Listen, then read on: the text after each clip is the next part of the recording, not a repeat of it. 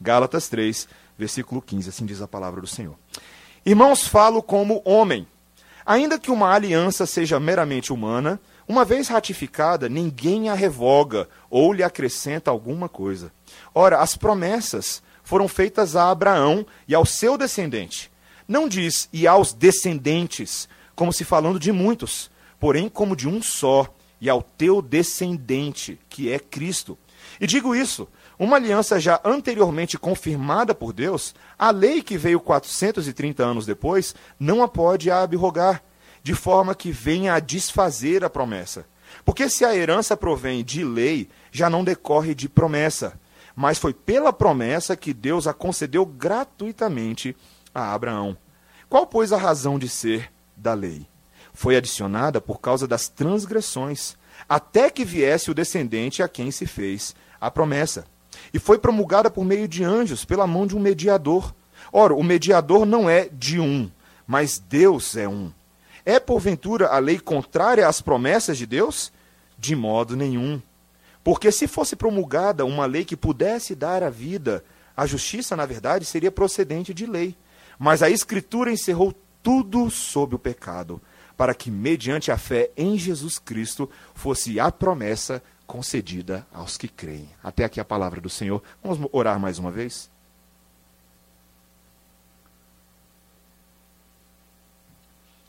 Senhor, exaltamos o teu nome por essa palavra sobrenaturalmente inspirada, miraculosamente escrita por mãos de homens humanos que registraram as palavras do próprio Deus. Que essas palavras que foram escritas na pena também sejam escritas no nosso coração nessa hora. Fala conosco em nome de Jesus. Amém. Irmãos, qual foi a última vez que você leu a Constituição do nosso país? Qual foi a última vez que você saiu de férias, estava lá separando os livros que você ia ler na praia, e você separou a Bíblia, as Crônicas de Nárnia, o Diário da Garota Urbana e a Constituição da República Federativa do Brasil? Foi isso que você fez? Aí você chegou à conclusão, não, na verdade eu não preciso de tudo isso, só preciso da Bíblia e da Constituição, e aí eu vou me divertir. Né? Nós não temos muito o hábito de ler a nossa Constituição. E esse documento aparentemente é muito importante, não é verdade? É um dos documentos mais importantes do país. Para que, que serve a Constituição? A, Constituição, meus irmãos, é um conjunto de leis que regem um país, um governo, um Estado. Ela também é chamada de Carta Magna. Né? Um, um, um estudioso, tem, Temisco... Ixi, o nome dele faltou agora. Temistocles.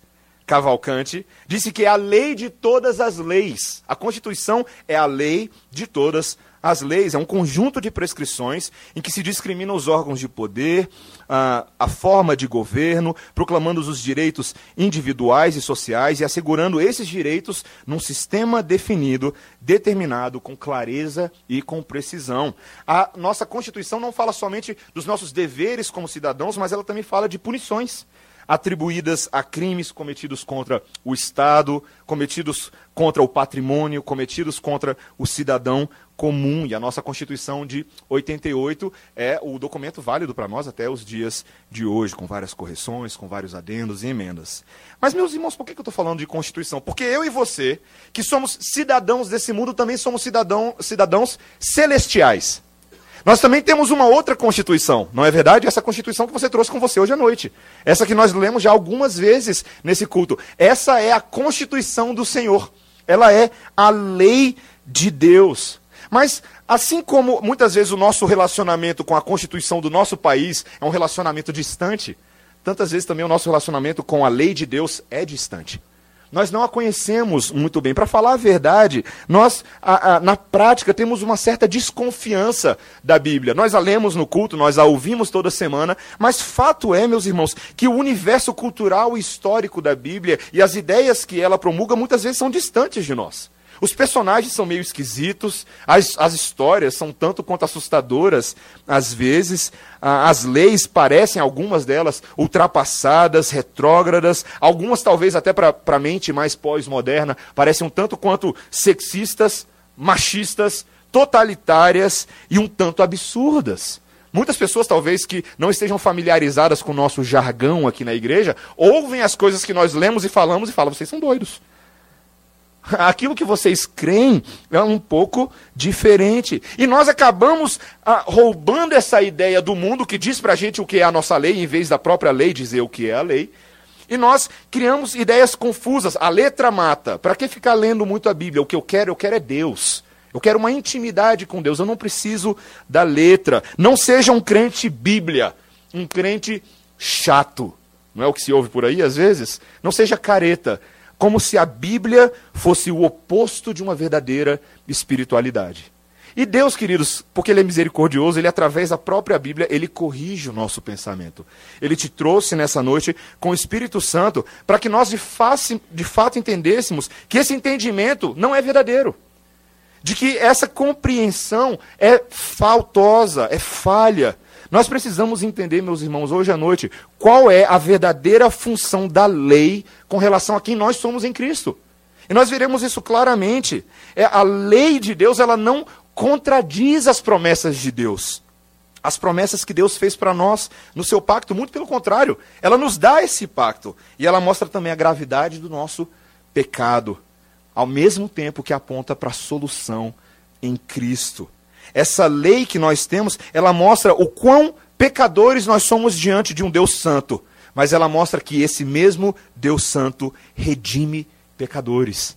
Ele nos purifica e nele nós temos uma grande herança. O próprio Deus é a nossa herança herança. E nós veremos isso hoje à noite em três partes. Eu peço a você que preste atenção à leitura que nós vamos fazer, a cada um desses pontos, para que nós possamos entender esse argumento bem construidinho de Paulo, com base na lei do Antigo Testamento. Primeiro ponto, meus irmãos, vamos ver primeiro por que, a lei não desfaz as promessas de Deus para Abraão. O que, que nós estamos estudando até agora nesse texto de Gálatas? Eu poderia perguntar para você, mas isso não é um diálogo, é um monólogo, isso é uma pregação. Então eu espero que você preste atenção. Gálatas é sobre a fé em Cristo Jesus.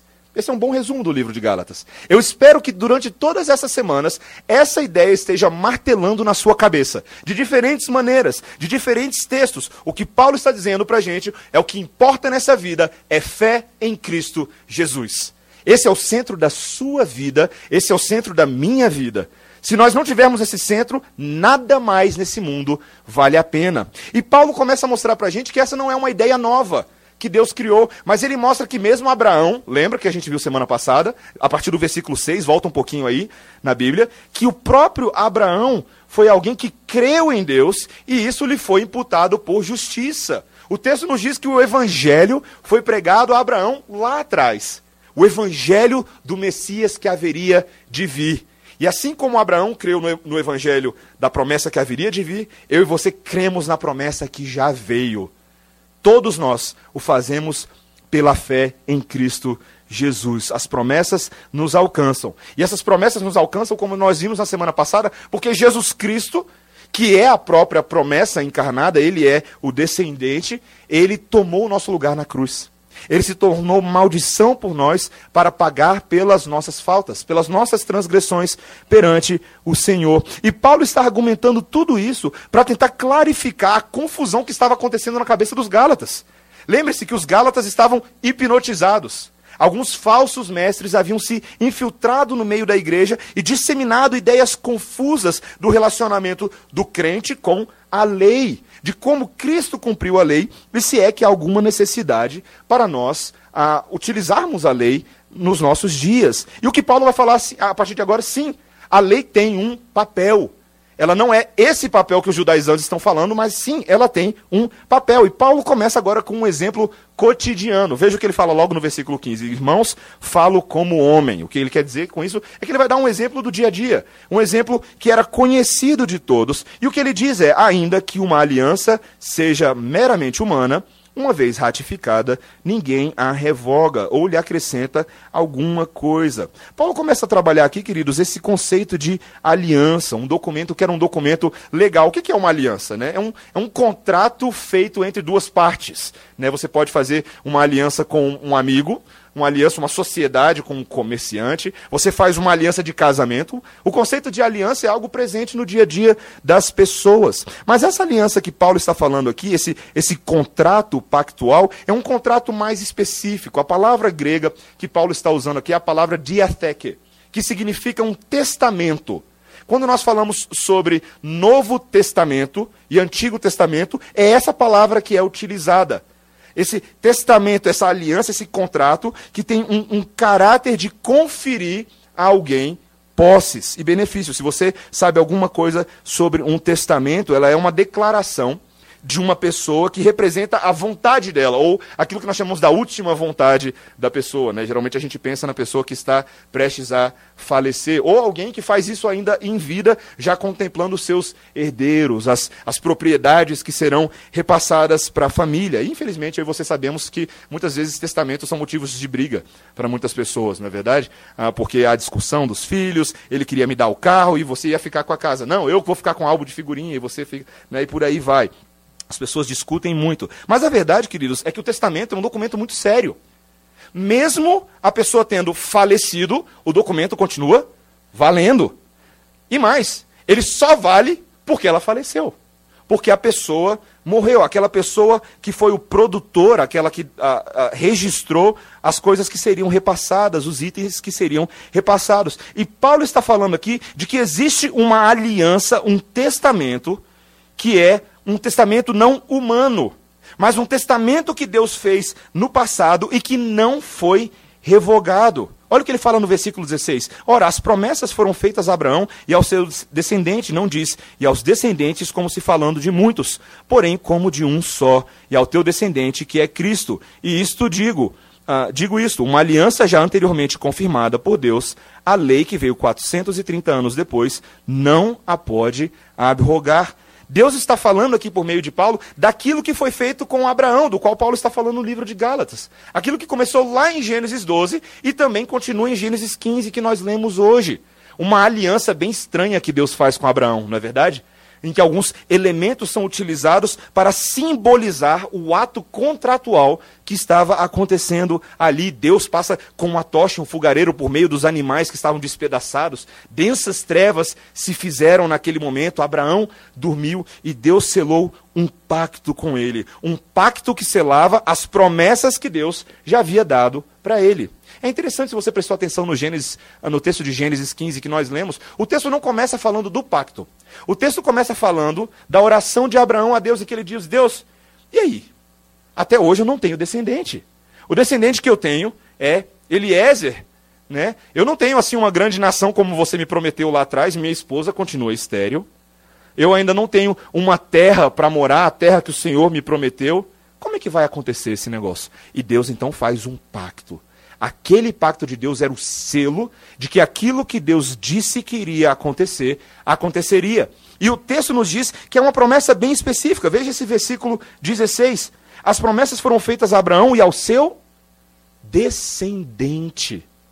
Paulo está trazendo aqui a observação de um detalhe que passa despercebido para a maioria das pessoas lá no texto de Gênesis. E no texto de 15, ele está explicando para a gente aqui de que existe um descendente especial. Quando uh, Paulo se refere ao mesmo texto em Gênesis 22, 18, o texto de Gênesis 22 diz: E em tua descendência serão benditas todas as nações da terra, porquanto obedeceste a minha voz. A palavra grega que aparece aqui nesse texto é a palavra espermate. Ou seja, ela é sua familiar para você, que significa semente a tradução da Septuaginta da palavra zera, que significa literalmente semente. Paulo está ciente de que esse substantivo pode ser tanto coletivo quanto individual. Que ele não fala somente dos vários descendentes de Abraão, mas também do descendente, aquele que foi prometido lá atrás. Ele está afirmando que Cristo é a semente de Abraão.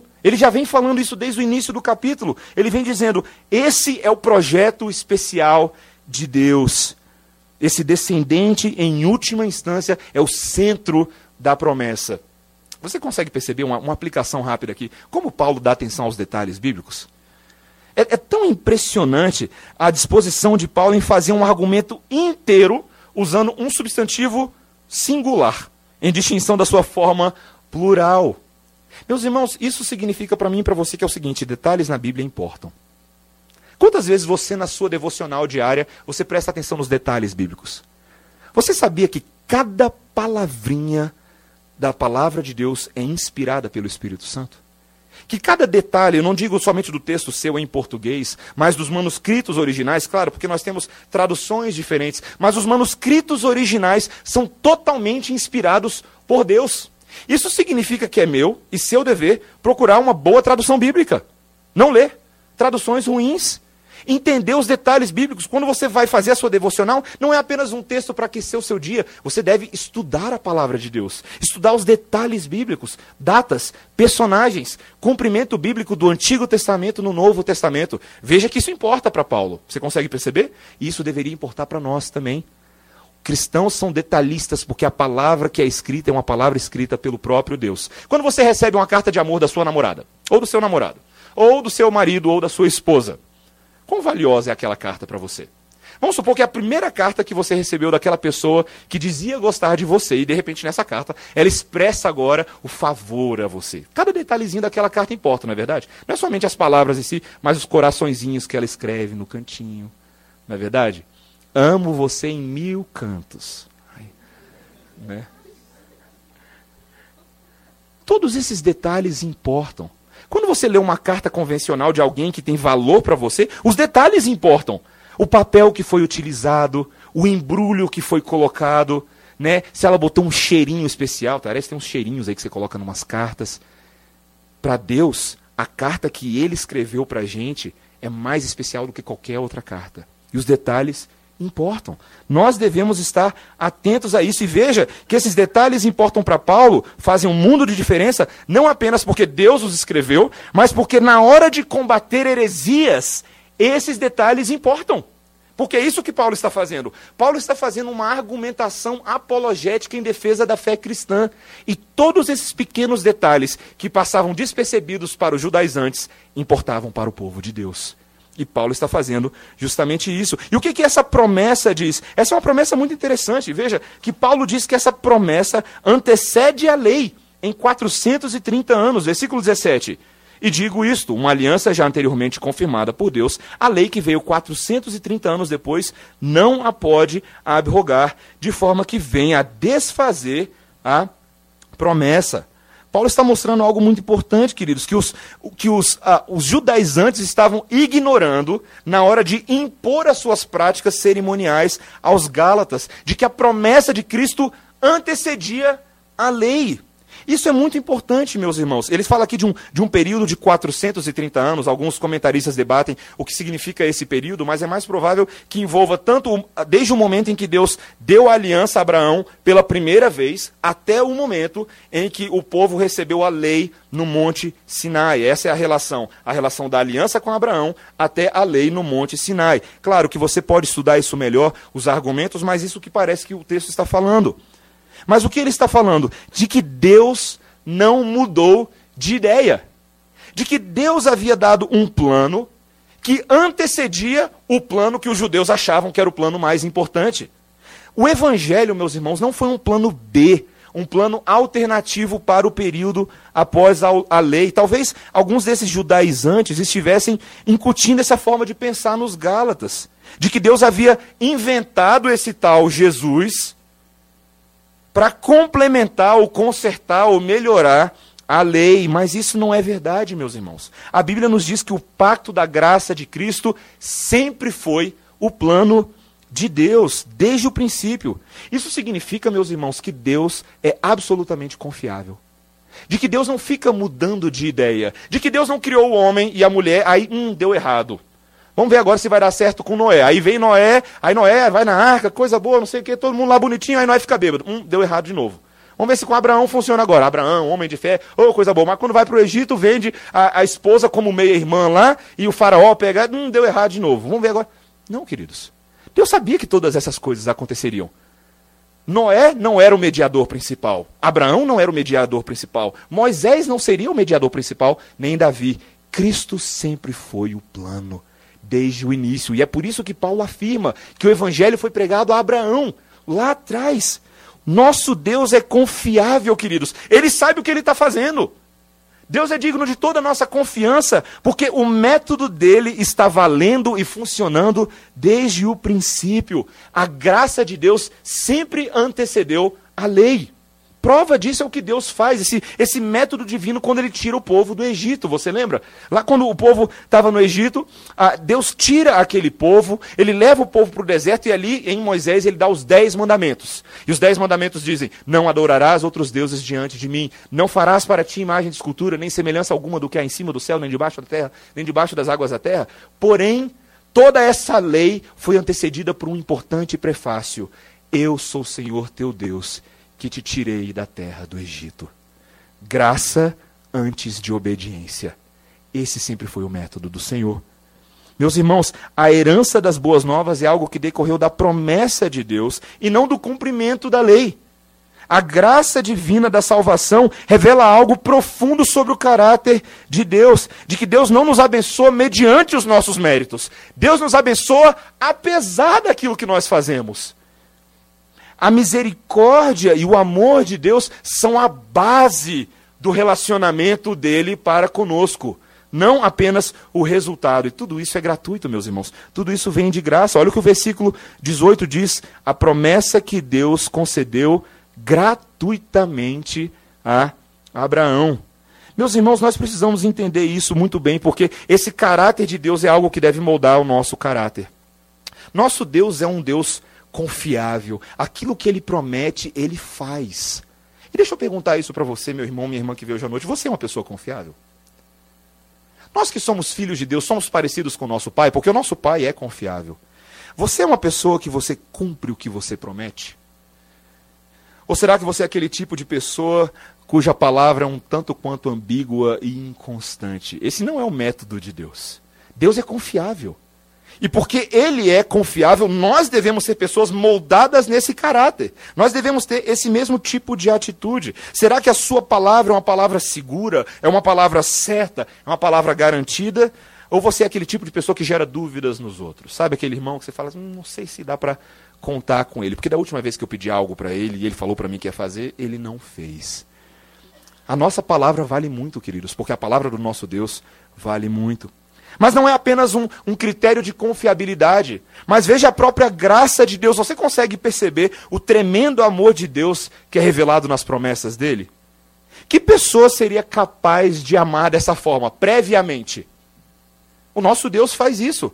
Ele diz pra gente que ele vai nos amar, apesar de todas as coisas que vão acontecer daqui para frente. E veja bem, meus irmãos, Deus não estava enganado. Ele sabia exatamente o que, que Israel ia fazer. Porque após ser libertos do Egito, eles iriam abandonar a Deus, bezerros de ouro, andar pelo deserto reclamando, reclamando do maná, reclamando das codornizes, reclamando de todas as coisas. Eles iriam se envolver com povos pagãos, povos idólatras naquelas terras. Eles iriam se afastar de Deus, mas Deus decidiu amá-los previamente. O amor de Deus era a base do relacionamento. E é esse tipo de amor que nós devemos nutrir uns pelos outros, meus irmãos. É esse tipo de amor que caracteriza as nossas vidas. Pais, por exemplo, devem aprender a amar seus filhos assim. Filhos são trabalhosos, não é verdade? Eles fazem birra, eles mentem, eles quebram coisas em casa, eles se rebelam contra as regras do lar, mas o amor paternal deve ser insistente, porque ele é a base do amor Cônjuges também devem aprender a amar assim. Muitas vezes seu marido ou sua esposa lhe dá motivos suficientes para você querer dar um tapa nele. Não é verdade? Mas são as promessas pactuais que você fez com Deus que devem sustentar o seu casamento. Você se lembra daqueles votos de casamento que você fez no dia que você se casou? Você falou algumas palavras bonitas, quem sabe uma poesia, ou mesmo você apenas repetiu as palavras que o pastor mandou você falar naquela hora, não é verdade? E você falou bem, porque você lembra, marido, lembra o que você falou? Você falou: hoje eu recebo essa mulher como minha legítima esposa, com o propósito de amá-la, honrá-la, defendê-la, cuidar dela e ser-lhe fiel em todas as coisas, por todo o tempo em que Deus nos conservar com vida. Você falou isso antes de qualquer coisa. Antes mesmo de você saber como é que ela ia fazer a comida dela. Antes mesmo de saber se ela ia dar trabalho, se ela queria só assistir os filmes dela em vez dos seus filmes. Todas essas coisas antecederam. Esposa, você falou a mesma coisa. Você falou: prometo amá-lo, honrá-lo, cuidar dele, ser-lhe submissa e fiel em todas as coisas. Você está honrando os seus votos pactuais? Deus honra os votos pactuais dele. E ele nos criou para que nós façamos isso. Aquele anel de aliança bonito que você coloca no dedo simboliza exatamente isso. As palavras que foram seladas por nós. Deus faz uma herança conosco, queridos, e não há nada que possa revogá-la. A herança desse testamento vem através do pacto da graça de Deus. Então, meus irmãos, vamos agora para esse segundo ponto. Qual é o propósito da lei? Veja o que, que ele diz no versículo 19. Qual, pois, a razão de ser da lei? Se a lei não tem impacto sobre o plano de Deus, que está enraizado na promessa de Deus, surge então essa pergunta: por que, a lei foi dada? Qual que é o propósito da lei. E existem aqui no texto duas razões que são listadas. Uma das primeiras coisas que ele fala é que a lei tem um valor temporário. Olha o versículo 19. Ela foi dada até que viesse o descendente a quem se fez a promessa. Deus estruturou a história do mundo naquilo que nós chamamos da história da redenção. E essa história da redenção é estruturada em períodos que nós chamamos às vezes de dispensações ou administrações.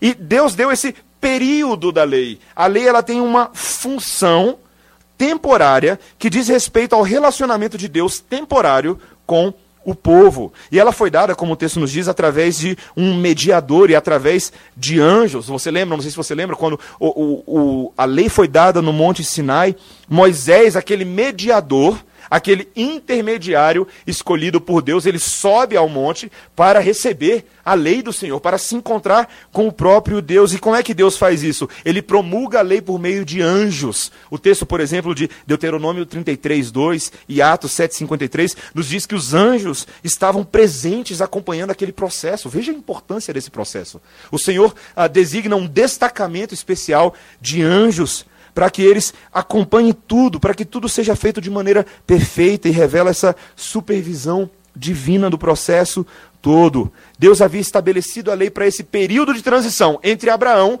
e Jesus. Mas o que, que acontece nesse período de transição? Qual é a função principal da lei? Veja o versículo 19. Foi adicionada por causa das. Das o quê? Transgressões. Meus irmãos, um dos principais papéis, meus irmãos, um dos principais papéis da lei é nos ajudar a lidar com o pecado. É nos ajudar a lidar com as nossas transgressões. E a lei tinha várias mini funções dentro disso. Ela, por exemplo, ela fornecia um sistema de sacrifício para lidar temporariamente, simbolicamente, com os pecados do povo. Você lembra que o livro de Levítico, o livro de Êxodo, gasta um bom tempo e o livro de Deuteronômio, descrevendo as cerimônias, os rituais para cada uma das transgressões que o povo cometia, aquilo que eles deveriam fazer para simbolicamente exprimir a expiação dos pecados. E assim, dessa forma, a lei de Deus ensinava com mais clareza o que Deus requer em termos de santidade do seu povo. E assim também refrear a prática do mal do povo. Se Deus nos ensina o que nós devemos fazer, nós também não devemos fazer aquilo que é errado. Mas mais especificamente, meus irmãos, eu quero que você preste atenção nisso. A lei mostra que as transgressões violavam algo que estava escrito por Deus. Algo que estava registrado. Em outras palavras, a lei define o pecado como pecado. Ela dá nome aos bois. Você sabe a cartilha do Detran? Se você é motorista, né, em Brasília. Então você tem a cartilha do Detran e, e, ultimamente ela anda sofrendo algumas modificações aí, na verdade, fique esperto. Se você não acender o seu farolete, você vai tomar multa e a cartilha do Detran apresenta uma série de infrações de trânsito e os valores das multas correspondentes de acordo com o ato cometido. Então, se você usa o celular enquanto dirige, é uma infração média, X pontos na carteira. Se você tá, foi pego por excesso de velocidade no pardal, infração grave, X pontos na carteira. Não usar cinto de segurança, dirigir sem carteira de motorista, trafegar pelo acostamento, ah, adesivo do Vasco pregado no para-brisa e coisas do tipo. Todas essas coisas geram algum tipo de. O último deveria ir direto para a cadeia, né?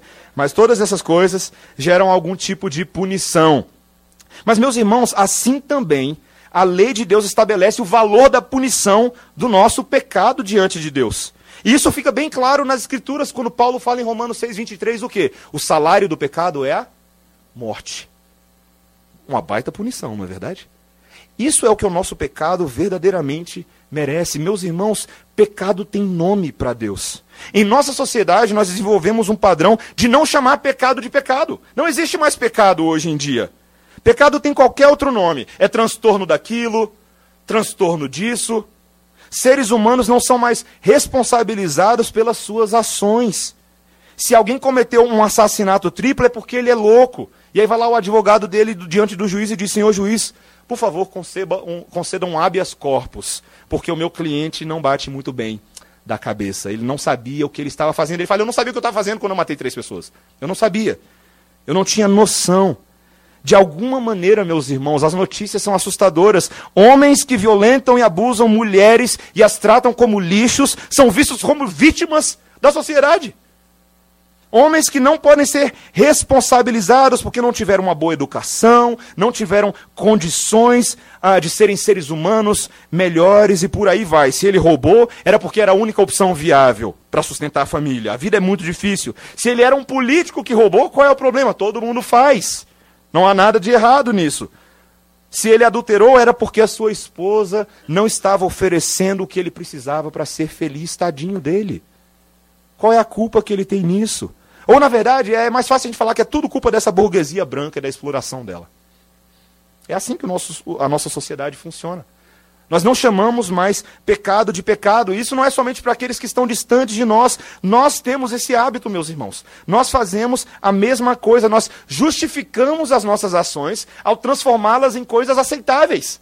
Em coisas que não parecem assim tão pesadas, dadas as nossas circunstâncias pessoais. Se eu não vim à igreja, é porque eu estava cansado demais. O casamento de ontem à noite durou até muito tarde. Não, pastor, pega leve comigo, não briga comigo, não.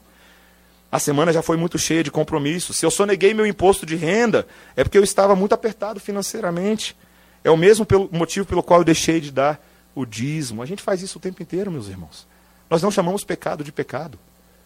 Isso está, infelizmente, incrustado no nosso DNA espiritual, na nossa depravação diante de Deus. Esse é o mecanismo natural do homem.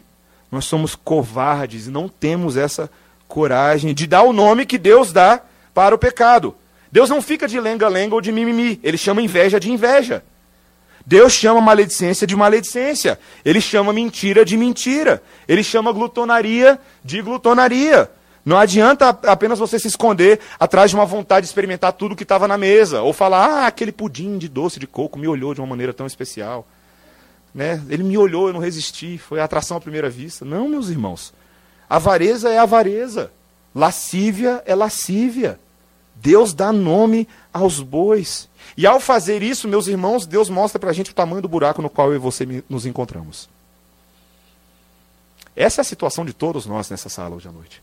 Essa é a situação natural de todo homem que é nascido nesse mundo debaixo do pecado de Adão, que foi imputado a nós. Meus irmãos, a lei tem essa terrível função de mostrar quem eu e você somos verdadeiramente. Ela funciona como um espelho para nós. Você olha a lei, você vê tudo aquilo que está descrito e você fala: Esse sou eu. Esse sou eu. E assim, meus irmãos, nós vamos para o nosso último ponto. A lei mostra a necessidade de um livrador, de um libertador, de um salvador, um mediador divino que possa nos salvar de todas as possíveis funções da lei, a mais importante delas é essa. Romanos 3:20, o que vem pela lei é o pleno conhecimento do nosso pecado. Não há esperança para nós. Leia depois Romanos 3, 9 a 20. A situação do homem é terrivelmente grave nesse momento. Mas Paulo fala para nós, queridos, que existia apenas não um mediador humano como Moisés, mas um mediador especial, o mediador da promessa. Olha o versículo 20, um versículo um tanto estranho quando ele diz: Ora, o mediador não é de um, mas Deus é um. O mediador que Deus usa para resolver o verdadeiro problema do homem é um mediador especial. Lembre-se que o, o mediador é aquele que fazia literalmente o meio de campo. Né? No caso de Moisés, ele era o mediador entre a revelação, a lei que Deus deu no Monte Sinai, e o próprio povo. Ele ficava no meio do caminho. Mas no caso de Jesus, essa relação muda um pouco. Pois o mediador, que é Jesus, é o próprio Deus. Ele é a própria fonte de revelação. Por isso que o texto nos diz que Moisés é distinto, mas Jesus, ele é a própria fonte da lei. Ele é um mediador especial. Ele também é Deus. Ele é um que é distinto de Deus e ele também é Deus. Um versículozinho tão pequenininho nos apresentando a doutrina da Trindade. Jesus Cristo é um mediador humano e divino. Ele é distinto de Deus, no sentido de que ele é uma pessoa diferente, mas ele é o próprio Deus, porque ele é da mesma substância que o Pai. Meus irmãos, Wayne Gruden, um comentarista, coloca da seguinte maneira: porque Deus é um, sua revelação final não vem através de um intermediário, mas somente dele mesmo. Isso pressupõe que tudo o que vem de Cristo vem do único e verdadeiro Deus, pois Cristo é plenamente e totalmente Deus. É essa a ideia que está por trás do protesto que Paulo fala, faz logo no capítulo 1. Você lembra? Quando ele diz: Olha, o evangelho que eu recebi não foi da parte de homens, mas foi da parte de Deus, o Pai e o nosso Senhor Jesus Cristo. Ele é Deus com o Pai e, portanto, a palavra dele é absolutamente confiável. Nesse sentido, queridos, Paulo está falando para a gente que a lei ela tem assim um lado negativo, mas também a lei é boa.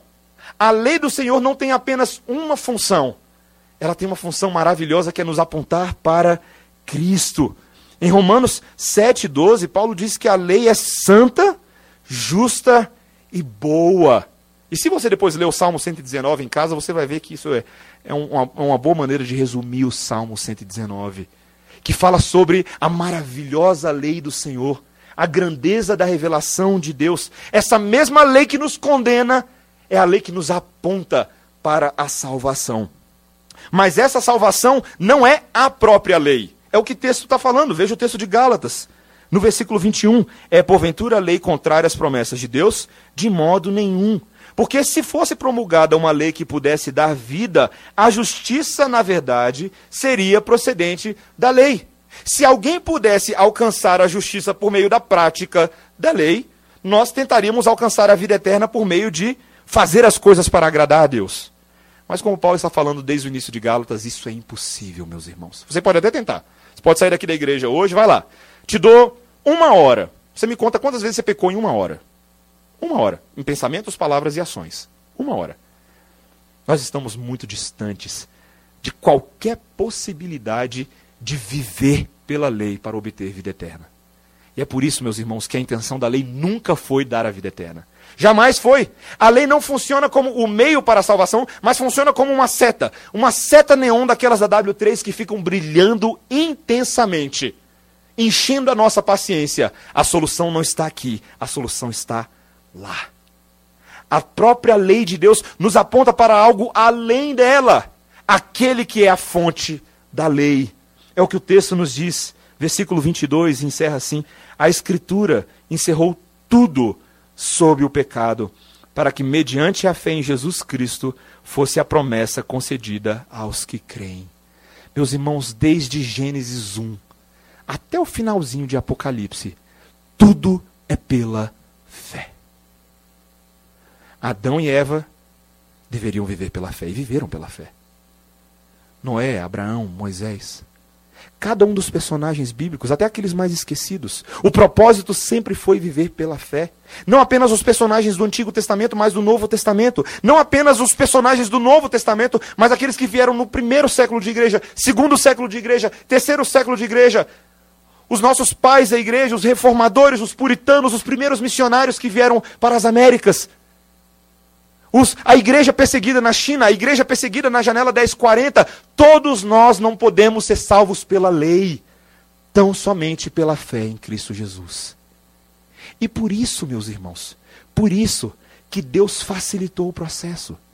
Você já imaginou se nós, todas as pessoas desse mundo, só pudessem ser aceitas por Deus se elas tivessem acesso e um estudo completo de todos os elementos da lei para então serem salvas? Estávamos todos nós perdidos nessa hora.